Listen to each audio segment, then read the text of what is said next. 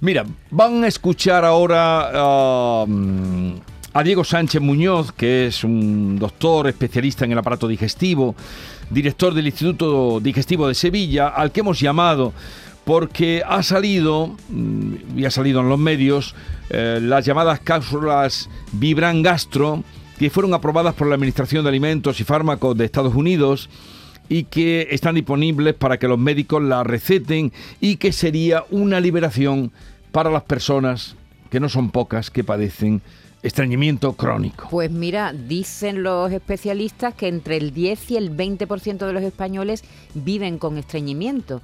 Son datos de la Fundación Española del Aparato Digestivo, así que seguramente esta cápsula vibradora pues va a interesar a mucha gente.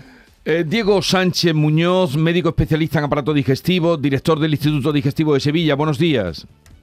Hola, buenos días, Jesús. ¿Qué tal? Doctor, bien, gracias por atendernos. ¿Qué nos puede usted eh, decir y contar de estas cápsulas llamadas eh, Vibran Gastro, que, como apuntábamos, pueden ser una liberación para personas que padecen estreñimiento crónico?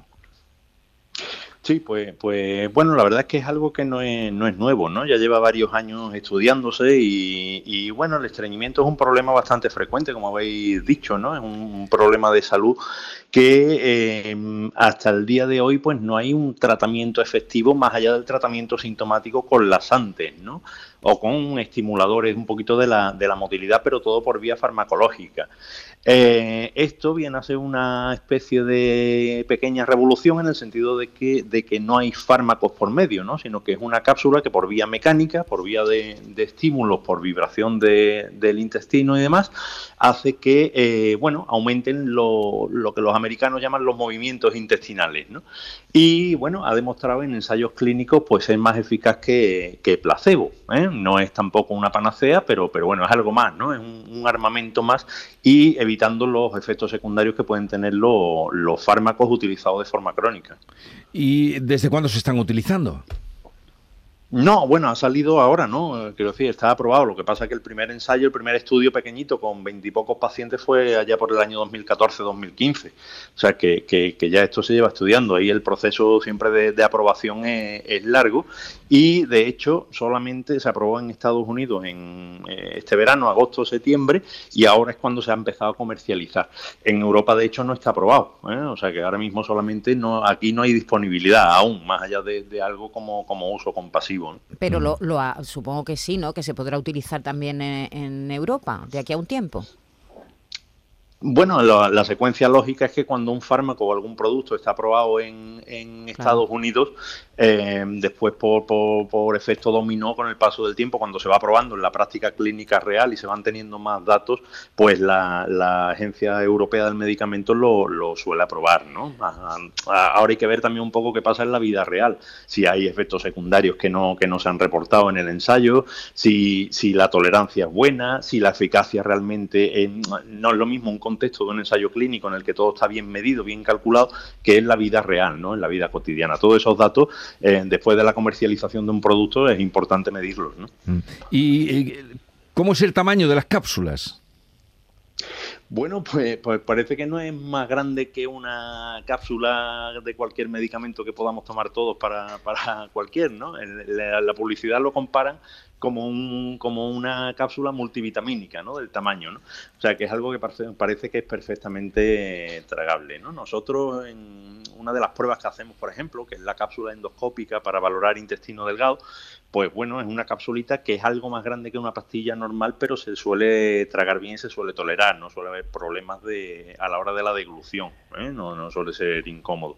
Y después, pues, pues parece que con el paso del, de las horas, pues se excreta por vía, por vía natural. Tiene un mecanismo de activación y desactivación en el cual durante unas horas está en silencio, cuando se calcula que ha llegado al, al colon, se estimula y, y está, hace, produce pequeñas vibraciones durante una serie de segundos, después se apaga, después se vuelve a encender así de forma intermitente hasta que se acaba la batería y se, y se acaba expulsando. Doctor, ¿y esa vibración intestinal es perceptible por el paciente?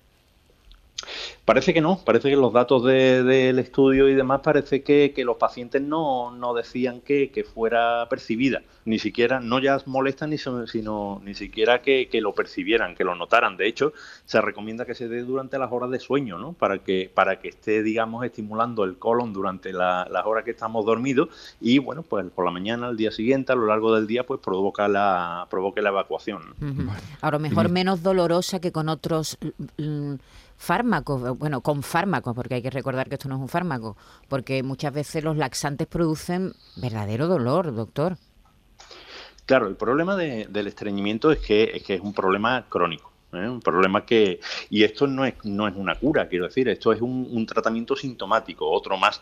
Lo que pasa es que, bueno, que efectivamente los lasantes utilizados de forma crónica no solamente producen efectos secundarios muchos, sino que además producen un efecto de tolerancia, quiero decir, pacientes que utilizan lasantes durante mucho tiempo, al final, mm, eh, digamos que como el cuerpo que se acostumbra a, ellos y cada vez se necesitan más dosis y de hecho el, colon se vuelve débil, ¿no? Y, nosotros cuando hacemos colonoscopia vemos un aspecto muy típico del, del colon, que es así un aspecto como negruzco, que, bueno, que lo que nos indica es que la tripa deja de moverse, deja de moverse bien muchas veces por el sobreuso y por el mal uso de lasantes que, que, se hace, ¿no? De forma crónica. Los lasantes están disponibles de forma muy fácil mm. en cualquier farmacia y es de, uso propio, muchos no necesitan ni siquiera receta médica y, y, hay desde luego un, sobreuso eh, de, de lasantes muchas veces que puede ser contraproducente producente.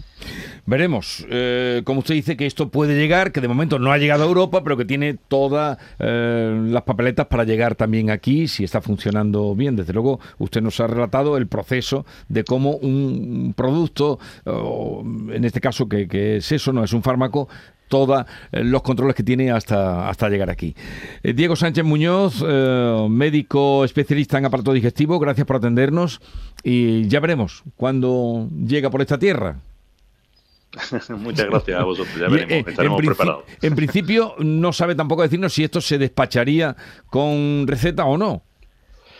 Pues al no ser un fármaco, las categorías, esto ya más es, más legislación que otra cosa, ¿no? y la, eh, tiene una categoría de dispositivo médico.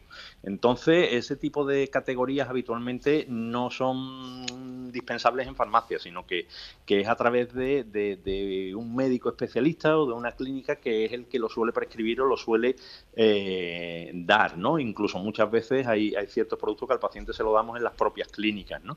Pero ya digo que eso es algo más de, legislación y, eso más es más propio de cada país que de, que de agencias, quizás.